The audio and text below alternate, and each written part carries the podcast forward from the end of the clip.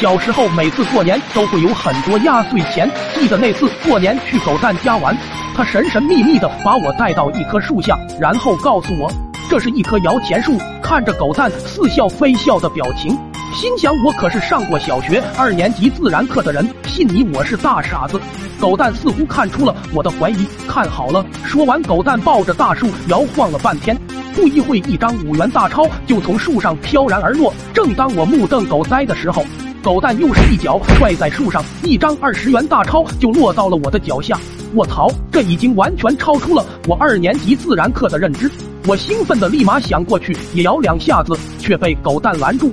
他义正言辞地说：“这树是他种的，我要是想摇的话，得一块钱摇一次。”我聪明的小脑瓜快速运转，刚才狗蛋随便摇了两下。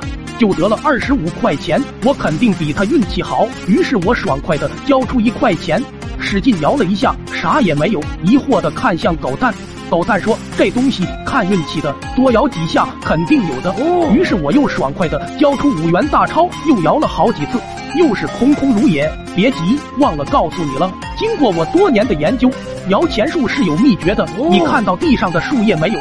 每次摇树就会有树叶落下，地上树叶越多。下次摇到钱的几率就会越大。见我有些犹豫，狗蛋说：“现在正好赶上做活动，十连摇八八折，有大概率产生双倍收益。”看着地上积攒的树叶，这分明是要出了呀！再加上十连摇八八折，双倍收益的话，如果掉下二十元，直接变四十，那岂不是连本带利都回来了？果断再掏出八块八来个十连摇，摇啊摇，终于在摇到第十次的时候，一张大钞随风而落。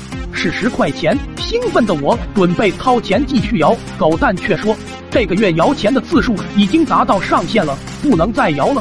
你要是还想摇的话，我这里有一棵摇钱树的种子，有了它就可以像我一样走上人生巅峰。你可是我的大客户，就给你个友情价。最终我还是咬着牙掏空了所有积蓄买下了那颗种子。直到后来我接触了某某荣耀手游，才明白原来狗蛋并不是学会了摇钱树的秘诀。而是掌握了某某荣耀的核心科技呀。